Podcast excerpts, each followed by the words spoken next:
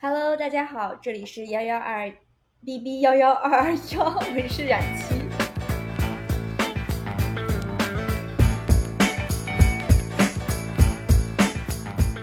大家好，我是小乖。冉七刚刚说这里是幺幺二二幺的时候，还愣了一下。我说怎么太久不录节目，连节目名字都不记得了 吗？今天这期节目，我们两个之前在讨论该录什么的时候，我们就发现了一个 非常令人伤心的问题。我们一开始想说，对我们一开始想说，哎，很久没有录感情的节目了，要不我们再来聊一期感情吧。然后自己说出这个话了之后呢？突然就大脑一片空白，在想感情可以聊什么呢？说好呀，那来录吧。但是结果发现真的是我们两个都互相词穷，根本不知道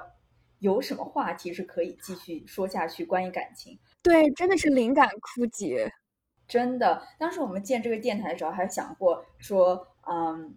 把这个电台变成一档关于情感有关的电台。到今天居然。因为感觉在四五年前的时候，真的就是你整个人就是还处在一个半个恋爱脑的状态，经常就是有很多小心思、小九九那种恋爱的状态，想要跟大家分享。但是现在已经在一段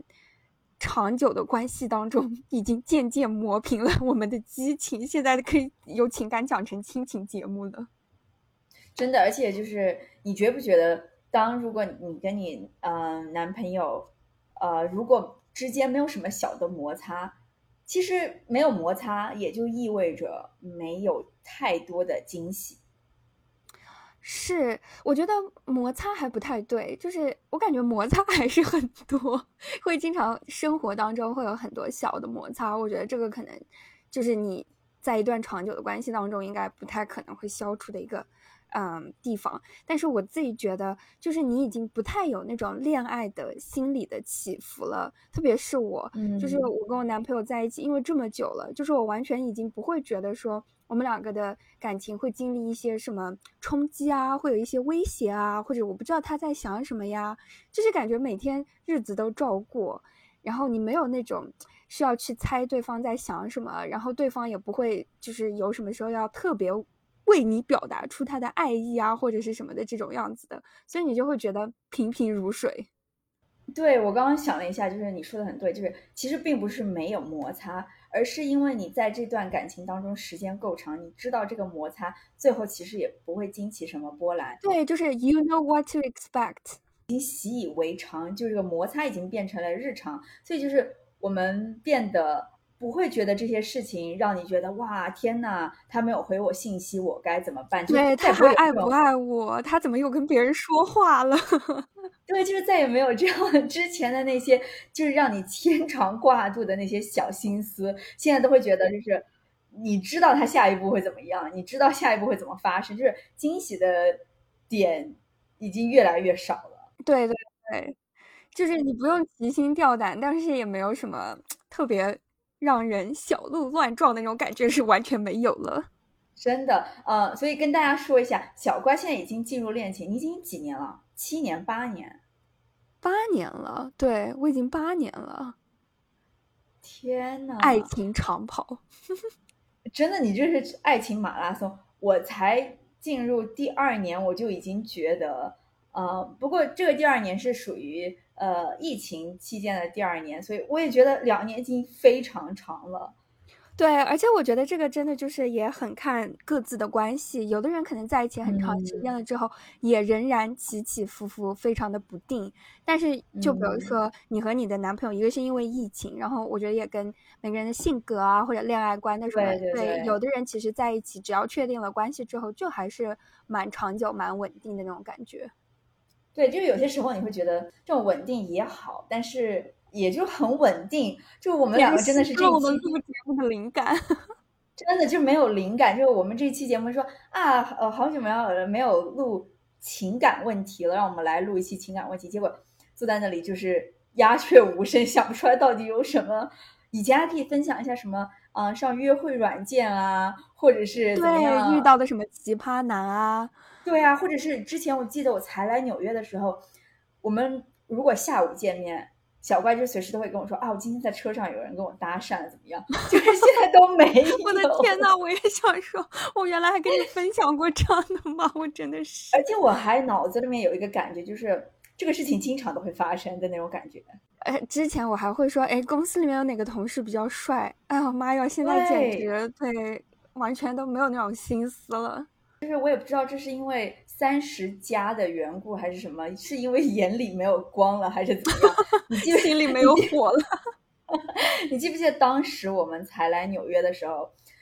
嗯，我们两个聊过这个话题，就说你有没有觉得逐渐就是在路上被搭讪的几率越来越少了？越来越少，我也觉得别人能看出来你不想被 approach。对，而且你也没有那么的 approachable。我觉得可能像小女生的话，眼睛里面还是会有一种，就是她有一点点的 lost。对啊，就是容易被把的感觉，所以大家都要来跟你搭讪。对，就是妹，我们现在已经不是妹了，就是那种感觉，就一副那种要急着赶回家的样子。对，真的，就是我们现在那种感觉都是不要浪费老娘时间，就是我们现在这个年龄，就是刚好还没有到，就是还是属于嗯，就女性的黄金期，就是。哇，真在想自己认为是黄金期是吗？啊，我觉得是，就是比如说我们对比的那个搭讪那个时期，我不觉得那个时候的我比现在要优秀，我不觉得那个要更黄金是吗？原来十八 K，现在是二十四 K。所以那差就变化在哪里？我就想说的是，如果不是外貌的变化，那就是所谓的那个气质，就是那个年龄的那个感觉。对啊，就是你对周围的事情的把控感要比原来更强，就是你会觉得说自己能掌握的东西，你不太需要一个，也不能说不太需要吧，反正就是不那么容易被其他人忽悠。所以已经想不到上一次。在路上被人搭讪是什么时候了？这个已经感觉是很久很久很久以前。是的，但是说到这个，我们两个 现在就发现，虽然感情聊不了了，但是结果我们的人生当中出现了一个话题，对，出现了一个新的话题，那就是生小孩。我觉得。对，是呃生小孩或者要不要生小孩这个对，或者要不要生小孩，没错，就是也不一定说一定是家庭的一个时期，就是你的恋爱时期过了，你就变成了第二梯队，就变成了组建家庭。嗯，那组建家庭会面临很多的问题，生小孩不要生小孩，诸如此类的。对，而且特别是在我们这个年纪，买房置业真的是，而且特别在我们这个年纪，就是周围其实已经有很多人都生孩子了，对，所以你自然会。也不能说有有一点压力吧，算是也看就是每个人的想法。但是家里面的人，特别你处在一段长期的关系当中，就是他们 除了催你去相亲，不用再催你去结婚了，或者是什么，现在就会一直在问说啊，那什么时候生小孩啊，什么什么的。就是我就觉得也不能说有太大的压力，但是你就时时刻刻被提醒着，这个是一个你要面临的问题。而且作为女性，可就大家一一定都会想到，就是特别老生常谈，就是你的生生理年龄也会有一个不同的尺度，不管你内心多么的天真，多么的呃，就是小孩，但是就是你还是会有很多问题，就是你逐渐就觉得会要考虑，并不是说一定是说压力，但是觉得这些事情是啊，就是你今天可以说忽略它，但是你是总会要碰到这些问题，那么就会觉得。不由自主的，就是当你有一个 稳定的恋情的时候，我觉得如果我我来待会来问你，我我自己先分享我自己的想法，就是如果你是两年都会觉得啊，那么如果是这样的的话，就是这些事情是要接下来会怎么怎么样发生发生，就是你脑子里面会逐渐给他画一个轮廓，没错，对，就是虽然你并不说是一定，就是你也觉得哎，其实两年过得很快，就是你如果 让我现在要想。两个冬天以后要让我要有小孩的话，这个 简直是两个冬天真的超快，所以对呀，呃，而且我觉得这个也是女生特有的一个问题，因为毕竟就是在四十岁之后生孩子。不太现实，就是也不太安全啊，就是各种原因的。所以女生真的就是到了一定的年龄，你其实就是在倒数的，你就必须要决定说，你到底是不是要，对，你知道到底是不是要小孩。你如果要的话，你就得要计划，因为这个东西就是非常实际的一个事情。你没有说，哎，我什么时候都可以。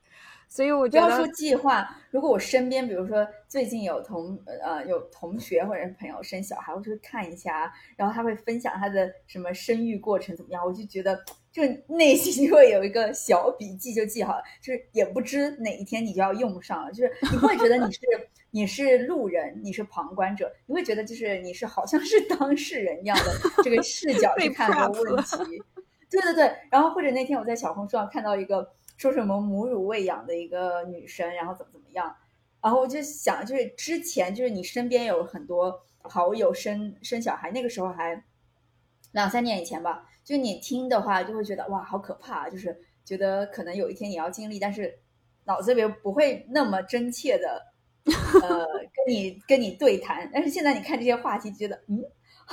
已经把自己带入了一样。对对对对对，代入感就会增加。对，我也觉得，而且我有的时候也是看到，比如别人分享什么除什么妊娠纹啊，就是生小孩的时候要 做一些什么保养，对，然后我就默默的把它截图收藏。我在想，不知道哪一天 会用得上。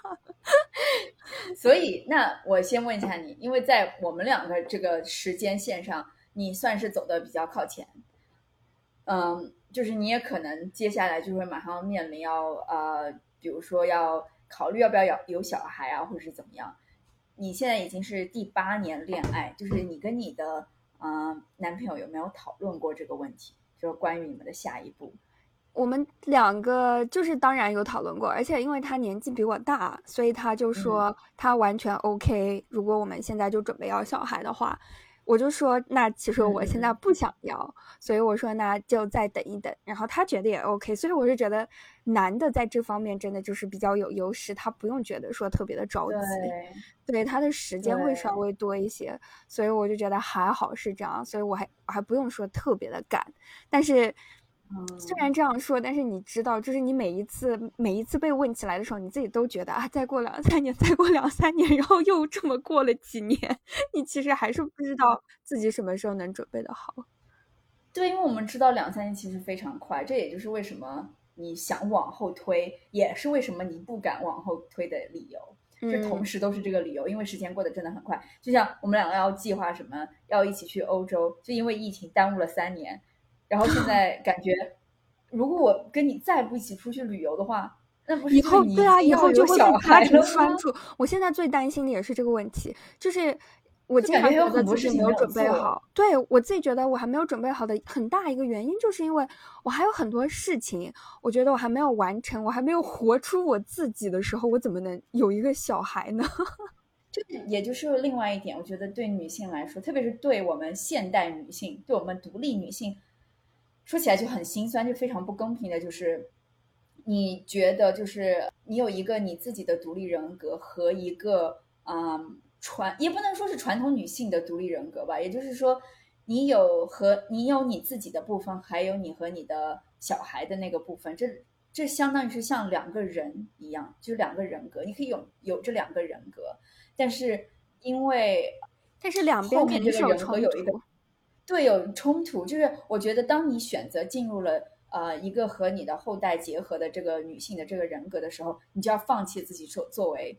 独立少女，也不是少女吧，也可以是女人，其实。我我能明白你说的，比如说你现在只是一个个人嘛，你是一个个体，然后再多的就是，就比如说你结婚了，那你现在多了一重身份，除了是你自己之外，你还多多了一重身份是作为啊谁的妻子这样。然后，但是如果是你生了小孩之后，你的生活当中又多了一重的身份，就是你是一个母亲，这个时候你能做自己的。是所有的时间、精力各方面的这些，我觉得就会被划分出去，满足你其他其他身份的需要嘛。你其实就没有这么多能做自己的空间了。对，而且它加之于你的生活上面的这个重量是，甚至可能会超过你自己。我觉得一定是超过自己的。我觉得很可怕，就是他不是说是多认识了一个朋友而已。它是会多一个比它还多的东西出现。对，其实我觉得很多时候，我周围的朋友，当然，我觉得可能也有的女生是非常能够做自己的，就是她先把自己放到第一位，然后再去呃抚养她的小孩。不是说自私，就是她可以，嗯，可能有更多的精力啊，或者是非常有效的利用他的时间，他还是可以做出他自己想做的事情。但是在我周围。家人，然后我的朋友，所有我看到的，其实真的就是母亲这个身份是被放在第一位的。我们想象自己生活当中还有那么有多少个夏天还可以留下来去做一些想做的事情，有没想看的东西没有看完，有想蹦的迪都还没有蹦完。对啊，就真的说走就走，然后想几点睡都可以，想几点起都可以。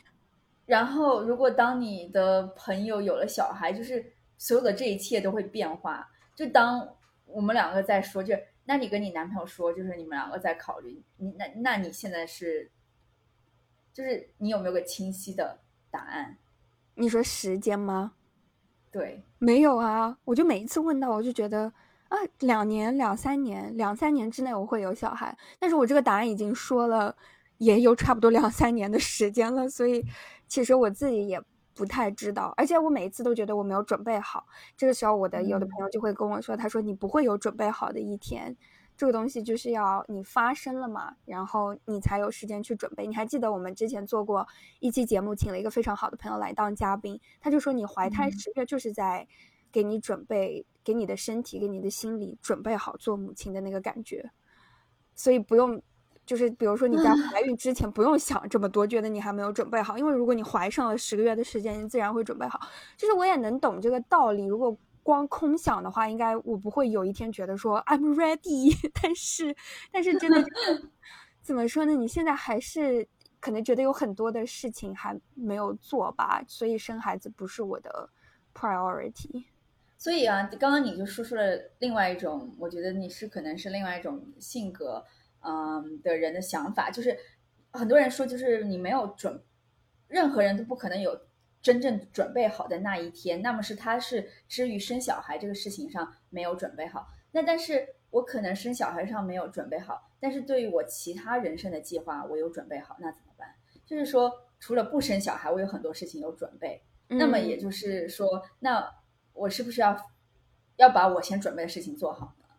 我觉得能特别在你现在还没有怀孕的时候，那当然，我觉得就是你肯定是要抓紧时间想做自己的，不是因为之后要怀孕，就是为了你所有的人生。我觉得那肯定，你如果是有清晰的计划自己想做的事情，我觉得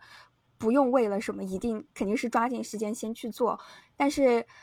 我自己的话，我会觉得是我之所以会觉得我没有准备好生小孩，是因为我还有很多想做的事情没有做。对我刚刚就是想说，如果假如说有一天我怀上小孩了，那么我就会觉得这些事情可能都没有我肚子里面的这个孩子重要了，就是我可以不用再去做这些事情了，我就已经开始准备好说好，我要我要生小孩了，可能那些事情对于我来说都没有抚养一个孩子更重要。你现在有这个想法吗？我没有这个想法，但是我能懂。如果有一天我怀上孩子了，我的，嗯，我的思想，我的心理活动可能就改变了。就是我觉得什么周游世界、蹦迪，什么想几点睡几点起，可能都没有这么重要了。我现在可能更想的是，啊，我怎么能成为一个好妈妈？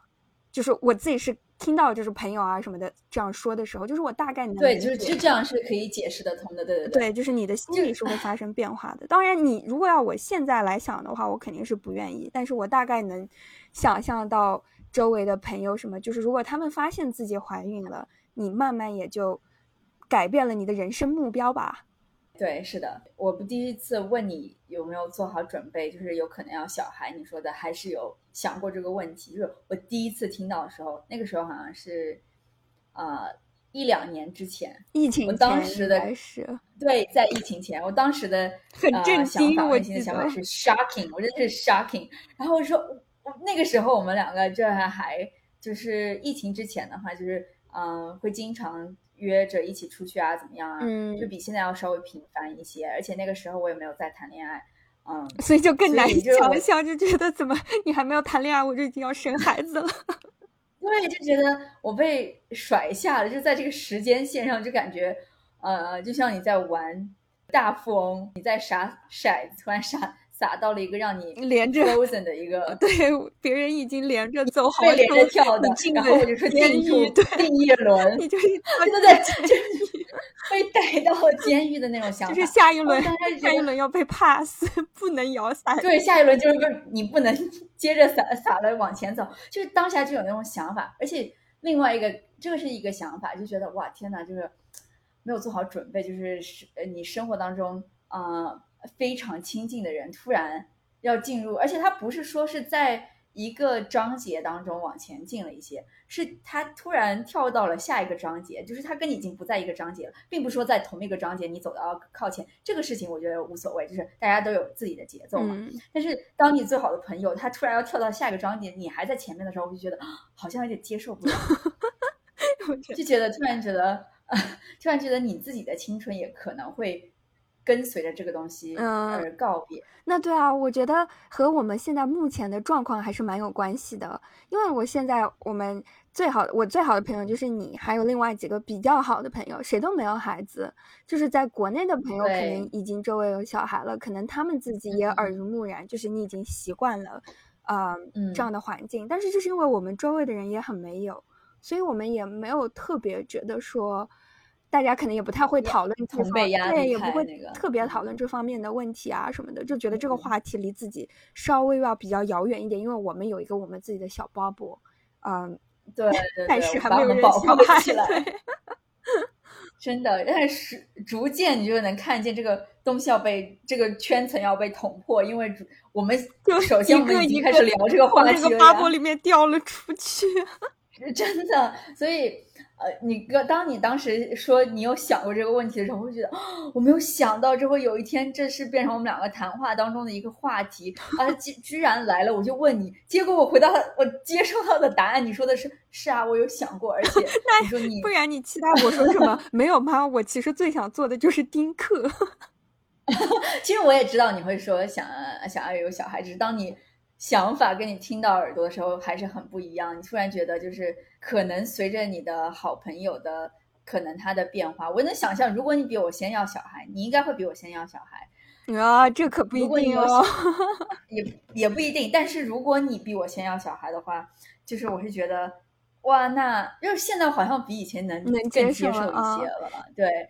不过我有一个问题，就比如说抛开所有的现实因素、年龄的因素，抛开比如说家里面的压力，然后抛开这些，嗯，就是社会上对你的期待啊，家里对你的期待，作为你自己，如果没有时间的限制，你对你的人生来看，你你想不想要小孩？我应该还是想，但是不会是现在，哦，对对对，我的意思就是说，如果放到一个，如果放到一个可以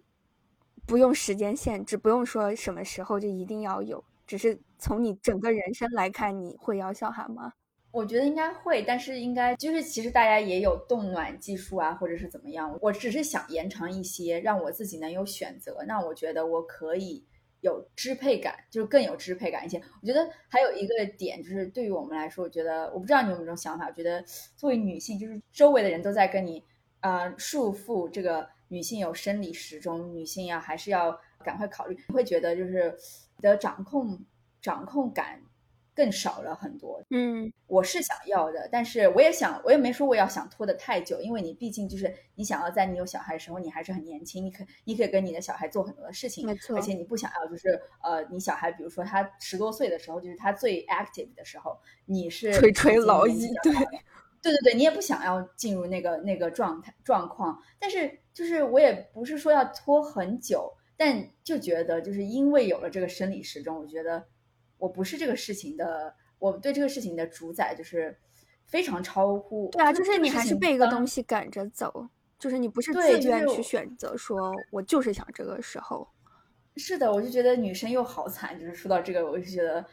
你又变成了一个不能说机器，就说出来有点夸张，但是有一点这个感觉，就是还是非常牺牲自己。就是我很想要小孩，我也想为了我自己要小孩，但是为什么我要被赶着走？嗯，我懂你说的，是的，你呢？你呢？如果如果没有这个嗯时呃时钟，想啊想啊，其实我我就觉得一般的人应该感觉都还是会要小孩的，不管是嗯怎么样的情况，但是我感觉我周围的人，呃，感觉应该大家最后都会要孩子，所以有的时候其实我还是比较好奇，嗯，因为我感觉现在我听到周围的人说不想生小孩的意思，其实都是现在不想生。啊，然后我自己也非常的理解，因为我也是这样。但是我有的时候会在想说，会不会周围有的人其实是完全不想要孩子的？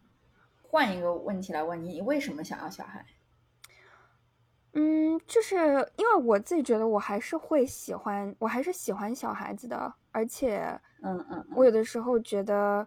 你活了这么大，活了这么几十年，就是你能懂得很多道理，你会觉得说，如果这个时候有一个孩子，对，你可以教会这个孩子很多东西，然后能尽量培养出一个就是好的孩子，这样。对我，我在想，就我问你这个问题的同时，因为我在问我自己，为什么我会刚刚回答你肯定答案？嗯，因为我觉得我没有非常喜欢小孩，嗯，但是，嗯，我我觉得就是非常那个，就是自己的脑海当中就是不太想承认这个，但是觉得就是是不是有一个呃 part of me 觉得如果没有小孩的话，就是人生不完整，另一半没有小孩。也不是说人生不完整，就是 then what，就是下一步，那那你就是有一点点空虚的感觉。所以啊，所以我自己就我还蛮想知道，就是如果有的人，比如说就是真的丁克家庭这样，他其实就是不想要小孩，我就觉得啊，我还蛮想知道大家会怎么想，因为对于我自己来说，其实也有可能这个就是。世俗的观念已经深深的给我洗脑了，就是我从来都没有对你想知道其实是不是世俗？对我其实觉得我从来都没有觉得这个是一个问题，就是我一定是会要小孩的。问题是什么时候要？但是要不要这个对我来说不是一个问题。但是因为我自己还是喜欢小孩的，所以我就而且我那天想了一下，我有一个想法，你还记得我们去波士顿？找高，我刚刚就想讲，在车上出租车上的时候，对我们有个 gay 蜜，我们两个去波士顿找他玩，在出租车上的时候，我们就谈论到这个要孩子的问题。你还记得我们就在说，你们就说，那你为什么想要小孩？我后来自己想了一下这个问题，我就觉得最喜欢孩子的一个原因，是因为我觉得每一个小孩子身上都 full of possibility。我觉得是，是我刚刚在我们两个聊天的时候，脑子里过的也是这个，对吧？我就觉得他是可好可坏的，然后你会觉得说，你想尽你的能力把这个东西尽量往好的方向引，但是他他好的那个样子你是不知道的。不是说你一定要，嗯，按照你自己脑子里面的想法把它塑造成你想的唯一的那个好的方式。就是你想正面的影响一个小孩，但是他有这么多的潜能，就是他可以在这个方面好或者那个方面好，但是这些事你不知道，就有点像拆盲盒的感觉。对，我觉得我刚我觉得你刚刚说的正是我心里面现在想的，就是小孩他代表了一种未知嘛，就是我觉得如果我们到了四十岁以后。如果你还是没有小孩的，那你的人生一切东西，其实我们人已经是往衰老或者是向着死亡去，呃，嗯，去成长，就是 somehow 可以预见了。对对对，你是一个一你是一个往下走的一个过程。但是如果你有了小孩，就被延续了这个生命的延续，他是正在往上走的，就仿佛你跟着他，因为你跟他是拴在一股绳子上的，因为他在往上走，呃，你的你的心理活动什么的，对，肯定是会被牵住的。是人生当中的所有的未知，也变成了你人生当中的未知，所以我觉得就是 part of me，我觉得我可能是无法，我觉得这是可能是很大的一个原因，就是我没有办法觉得我可以承受，就是会也不是说承受，就是如果给我两种未来，一种是你自己嗯选择一个人在一起啊，你也不承受有子女的快乐，也不承受有子女的一些负担，另外一个就是。你有了子女，然后你可以跟他有共同的命运，我就觉得那我肯定想要要后者呀，就是你肯定想要为你的生活再加一个元素。对对对，其实我再年轻的一点的时候，可能那个时候心智还没有这么成熟，我就觉得哇，不要小孩很酷。嗯，我自己觉得，为什么一定要小孩呢？两个人不是什么两人世界，可以过得很开心啊，然后自己的钱也够花，也不用有这么多的负担，而且特别很多小孩可能成长的时候会有心理问题啊，各种的孩子可能也不是每个方面都向好的方向发展嘛，就是你很多时很多时候可能也没有办法，就是会受到负面的牵连的这种感觉。所以我小的时候我就觉得啊，丁克很酷，但是对后来我自己想了一下，很多就是你的。心理状态、什么思想都改变了，特别现在跟你讲完，有了这个对话之后，我就觉得，其实我心里面还是会想要一个小孩，然后让他成为我生命的延续。延续。而且你有没有这种觉得？就是我觉得这个这句话说出来非常的自私，就是因为你想这个孩子其实根本不想，是吗？也不是，我这我说另外一个点啊，就是我不知道这个点我说出来会不会觉得很自私啊？就是嗯，除了你的父母以外，你再跟你的。老公也好，partner 多亲，就是这个人还是不能成为你的东西，就是你的你的东西，你的东西的一部分。惊呆！我这样说出了东西，但你懂我的意思，就是你的，就是他是属于你的，你也是属于他的。就是嗯，就像你跟你，就是我们跟我们父母的关系是，他是你的，你也是他们的。但是这个关系就是，我觉得无论在跟你的啊另一半有多么的亲，还是不一样。我明白，嗯，还是会有想要制造一个属于，就是如果有可能的话，制造一个属于。对啊，这个也是一个全新的体验，我觉得也是你向未知还是蛮自私探索未 知的第一步。但是你你不觉得，可能也是因为。我觉得我们成长的环境就是可能还是比较幸福开心的，就是嗯嗯嗯，对，所以就是说出来其实也不是很自私，因为我们又不要要让他过得不好怎么样？当然不是鼓励大家什么不负责任这种都去生孩子，特别像美国什么堕胎这个呃被联邦法院取消了之后，我觉得也不是说有小孩就一定要把他生下来，然后把他们放到这种未知的。啊，领域去，因为也有很多的危险，我觉得肯定是还是要负责嘛。而且我有的时候看电视节目，我就会和我男朋友讨论这个问题。我就跟他说：“我说其实我很很小的时候，反正就一直都有这个想法，我就很想领养一个小孩。”然后他就说：“为什么？”我说：“因为感觉就是这个孩子已经来到这个世界上了，啊，他必须要存在。对，但是如果出于各种各样的原因，他如果没有一个家庭来好的家庭来抚养他的话，我觉得我还是愿意去。”啊，抚养一个不是我自己的孩子，我就说你不觉得你的人生最大的成就，有的时候确实就是你抚养出了一个啊好的孩子，而且特别这个孩子不是说你自己想创造的，他已经到这个世界上了，就是你懂吗？就是有点像突然让我心里面多了一个选项，突然想很想领养一个黑人小孩，我真的就一直都在想这个问题，我就觉得。不想说出救人一命这种太高尚的话，感觉我要成仙的感觉。对，也不是说救人一命，就是给我我懂意思，给这个小孩也是另外一种希望。对于我自己来说，我觉得这个可能就算是我人生当中一个我非常非常骄傲的一个成就吧。比起很多事情来，我觉得这个真的。我很我很骄傲，如果我能做这样一件事。对，就比如说你想要两个小孩，那你就生一个，然后领养一个。对我这我就这样想的，独生子女的痛我们都懂，所以我觉得也不想抚养太多，两个就刚好。对对对，是的。我刚刚在跟你聊的时候，我突然又想到另外一个我想要小孩的另外一个点。我现在看很多妈妈，你知道，就是 generation 之间，就是比如说，呃，八零后会讨厌九零后，九零后会讨厌零零后。嗯，对对对，每一代看不惯下一代，代而且都不太喜欢他们的东西，也不不屑于去了解，就是比你年轻的这些人喜好是什么。但是这就是时代的大趋势，就是什么东西是最新的，什么东西是最呃当下小孩最喜欢的。其实我不想要做一个被时代抛弃的大人，以后。就是你就要抓住 年轻人的脚踝，什么抱年轻人的大但是我发现，就很多妈妈，为什么他们很多人不会讨厌小孩？因为觉得小孩可以教会你很多的东西。我觉得这是也是一个我我很期待的事情。就是如果你真的有一个小孩，然后他的这个年代，他的 generation 是我觉得。即使我们再感兴趣，也不可能做到就是完全的了解这个时代。你只有通过，因为毕竟你不是这个，对你只有通过。但我觉得，就是你听身边很多，比如说我老板啊或者怎么样，他们说到他自己小孩的时候，他小孩教给他的那些东西，或者他小孩喜欢的东西，我听我就觉得，我跟我老板也差一两代，我完全不知道他说的那些东西。但是，呃，他通过他的小孩就知道了现在比我们很小的这些零零后喜欢的东西是什么，然后。就是很多东西，我觉得啊，这个东西是我很期待的，会有 full of surprise，又是自我的延续，对，又是能让我自己更新更时髦，对，就是这样的。你你会不会觉得太好笑了？哦，会啊，而且我之前就听过别人说，有很多，比如说儿童的书、儿童的电影，你现在应该是不会去看的嘛。比如说《狮子王》，但是因为你有了孩子之后，你要和这个孩子重新去看一个电影，然后给他们读一些什么儿童的书。也不能说学到东西，可能呃，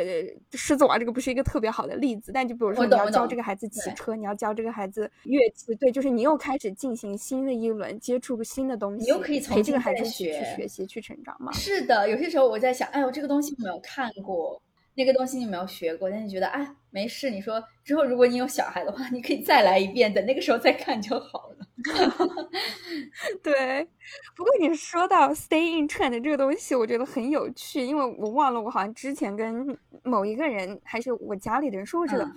我觉得这个不是普遍现象，只是我周围有一个比较有趣的现象，嗯就是如果家里是女孩的，妈妈就会比较爱打扮，妈妈就会知道很多，嗯嗯比如说漂亮的裙子啊，然后现在比较流行时髦的元素啊、那些的。说如果生的是儿子的妈妈就不会有，而且生的是儿子，妈妈会比较喜欢运动。是因为我们都是独生嘛，所以对，要不然就是儿子，要不然就是女儿。我感觉我妈他们那一代，我们父母这一代的很多，他们还跟我说，就是如果家里是女儿的妈妈，后来都会比较爱打扮啊，然后就是还会化化妆、染染头像是的发啊。不然可能就是因为受了女儿的影响，但是如果家里是个儿子，好像妈妈就不怎么会打扮的那种感觉。呃，我觉得妈妈会打扮，也有可能就是她要打扮你，因为这种这种关系，就是她也可能要长时间去逛街啊，或者是她带你去逛街啊，或者怎么样，这些诸如此类的。互相影响。对，是的。啊，这个是呃还蛮神奇的。所以说到这个，我就很想要女儿。你真的吗？我我其实很想要男孩。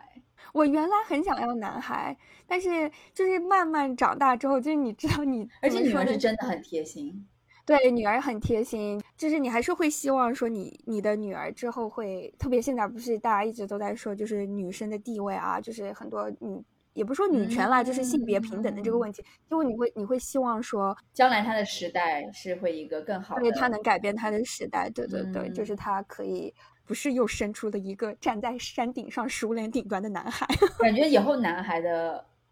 现状可能不会有女孩好哎，因为我觉得 历史都会要矫枉不，一定哎，我觉得交往过他才能达到一个平衡。不过我觉得交往过正这个时间可能太长了，可能是的，就是可能我们的后代的后代可能才会赶上，嗯，但是也说不定。我觉得，但是我呃，你刚刚说完了，为什么想要男孩？不过其实我我我我大概能懂，因为我之前也很想要男孩。你之前为什么想要男孩？我可能 想把他打造成我心目当中男神的那种样子吧。我就觉得啊，我如果我有个儿子的话，就是哇，一定要让他什么多运动啊，然后希望他以后长成一个阳光型的帅哥。我觉得这个也像开盲盒，你说完我觉得好有趣啊！你赶快去生一个吧。那到底你会是个男孩还是女孩？我们在这里说但是盲盒可怕的就是，我之前还跟一个闺蜜讨论过这个问题。她说：“你有没有想过，有一天你的自己的孩子生出来很丑？哎，这个就但是很可但是。你很可怕啊。他说你你又没有办法，又是你的孩子，你不可能不爱他。然后他说，但是这个时候你你自己的理智就是告诉你说，你这个孩子就是不好看。我就觉得妈呀，不要再说了。我们不是之前讨论过这个话题，因为我们没有小孩，无法站在真的生了小孩的妈妈或者是爸爸的眼中去考虑这个问题。但是我就不信他们就是因为爱自己的小孩就可以放弃美丑的标准，对吧？对，你觉得你的孩子就是世界上最好看的。我我当时 听过一个就是 stand up comedy 的那个一个拉美的一个男的在那说，当你们家只有一个小孩的时候，就不管他有多丑有多笨，他都是最美的和最聪明的。但是你等着，如果这个家里面 生了四五个，那一定就有美丑的标准了。就你就会知道，一定是会有，就是你的父母会说出来，就觉得你是能让你感受到这个世界，你是到底是美对？，其实是真实存在比较的。是的但我突然觉得我们是独生还蛮好的对，从来没有被比较过。哎，真的，要是生小孩不好看的话，就他一定要会打扮。或者万一不好看，或者就是他的性格，万一你很不喜欢怎么办？天呐，你懂我的意思吗？就是你会觉得那个性格很累吗？应该怎么办？嗯，我今天在看姜思达的 DV 计划，他在采访黄觉，他去到他们家，就他们家是一个那种，就是你看就是那种你想成为那样的人，你你觉得非常羡慕的那个。哦爸爸是一个艺术相关的，然后家里面弄得非常漂亮，两个小孩就是也很可爱，就是那种姜思达的原话是，就是他觉得他们家是所谓的我们这个时代，就是跟你思想很接近的这种先进家庭的呃小孩这种家庭，比我们的父母要年轻，然后跟你想法很接近，就是他就是嗯。从小就会、妈妈就会教育他什么是性别，就是会会说很多，就是让他知道很多现在我们可能才接触的一些话题。但是 他是嗯说、说到一个点，他觉得他说他不知道这样会不会有点冒犯，但是觉得就是感受到了文明的压力。就我突然觉得，就是教育小孩这个这个点，就感觉有点开始卷了。对，是的，就是你什么东西都要做的是最对的。就是其实我听完这句话，我也觉得我突然很怕这个漩涡，就是我很怕，就是你自己会有压力，觉得说你作为父母没有能够，就是因为你你教给这个孩子最好的。我觉得呃压应该是这样说，应该是教给小孩最好的，就是每个父母都很想要，但是就怕被这个最好的东西给裹挟了，你知道我的意思吗？就是什么东西都想要最对的、最好的，就是其实最对跟最好其实也很可怕。对啊，而且这个是你永远追这个只追求是无止境。对，而且就是我觉得我们可以为自己作为个体来做决定，就是我知道什么是最对的、最好，但是其实不追求最对和最好，其实也是一种人生的态度。但是你这种洒脱，我觉得我没有勇气，就是说，当你只有一个小孩的时候，你能把这个洒脱加之于你的小孩身上。对，我也觉得，其实你自己还是会。自己就跳到这个坑里了，你明知道是个坑，你也会跳的。就是我觉得很多人没有这么就觉得说啊，其实没关系。对，就是你可以帮自己做这个决定，但是你无法跟帮你的小孩做这个决定。所以我觉得大家特别现在有了小孩之后，就是比如说什么拼学区房啊，就是我觉得大部分的人还是因为有这个是一样的心理。对，就是真的就是自己吃不起或者是用不起的，都想要给孩子最好的，太心酸。这个就是一个做法嘛，就是价值观，这个我也觉得就是很可怕。我觉得我们两个不是一直都在说，就是我们比如说很多像成功学啊或者什么，我们没有说很信仰这种，就什么东西是最对的或者最好的、最主流的怎么样怎么样。但是，当你如果要帮一个你的小生命来做这个决定的时候，你就觉得好像还是跟着最对的走比较安全。对我怎么就能跟你说，哎妈，我已经决定了，你不用最好的。就虽然就是你可以觉得 你可以帮自己做这个决定，而且你也觉得其实这个决定非常好，但是换到你小孩就觉得一切都要打碎重建的那种感觉，好像还是要跟着大人比较比较好。对啊，就是生怕你自己，生怕你这个决定会让这个孩子输在了起跑线。天呐，可怕！真的，我觉得这期节目录的，我真的是从一开始觉得生孩子很有压力，聊到中间看盲盒，其实我觉得哎还蛮。然后现在又有压力，这里，对，又开始有点觉得哦，不知道该怎么。对我也是，人生真是一个轮回。我也是，就一开始就觉得不想不想不想，哎，说着就觉得嗯。感觉明天就想，对，真的，我们就是在积极，就是怎么说，乐观和悲观之间无条件切换。真的是的，所以这一期我们其实因为本来是 想要聊一个跟谈恋爱、热恋有关的话题，结果发现我们其实已经不在这个热恋的心态之下了，所以迸发出了这次的话题，就是育儿的第一期。真的是育儿，天呐，我其实不愿意承认是育儿。刚刚我们在讨论大纲的时候，他说 不愿意，讲了这么多，不就是育儿吗？我就发现，怎么讲完了这一期全都是育儿？因为我本来刚刚小盖跟我在讨论大纲的时候，他说这一期说生孩子，我说的，哎呀，也不用说是生孩子嘛，反正就是人生的下个阶段。结果说完了，就 对对啊，真的是。结果说完就是生孩子，天呐，就是我们的育儿专栏的开篇。可能两年之后，我们已经满满的做了五十期干货了吧？是的啊，所以呢，我们今天也是说是分享，其实是我们两个之间的自己的讨论吧。其实也是帮我自己理清要不要生孩子、什么时候生孩子的这个真的想法的思路。是哎，又绕回去了，但是还。觉得又清晰了那么一点点，那我今天就差不多和大家聊到这里。是的，我们的节目会在荔枝、小宇宙、苹果、喜马拉雅等播客平台上线，希望大家给我们留言，跟我们互动。有什么问题的话，我们都会看，我们都会一一看我们为数不多的评论，所以大家可以 给我们进行留言。希望跟你们对，不用担心，我们不会回复，我们一定会回的。好的，那我们就下次再见啦，拜拜，拜拜。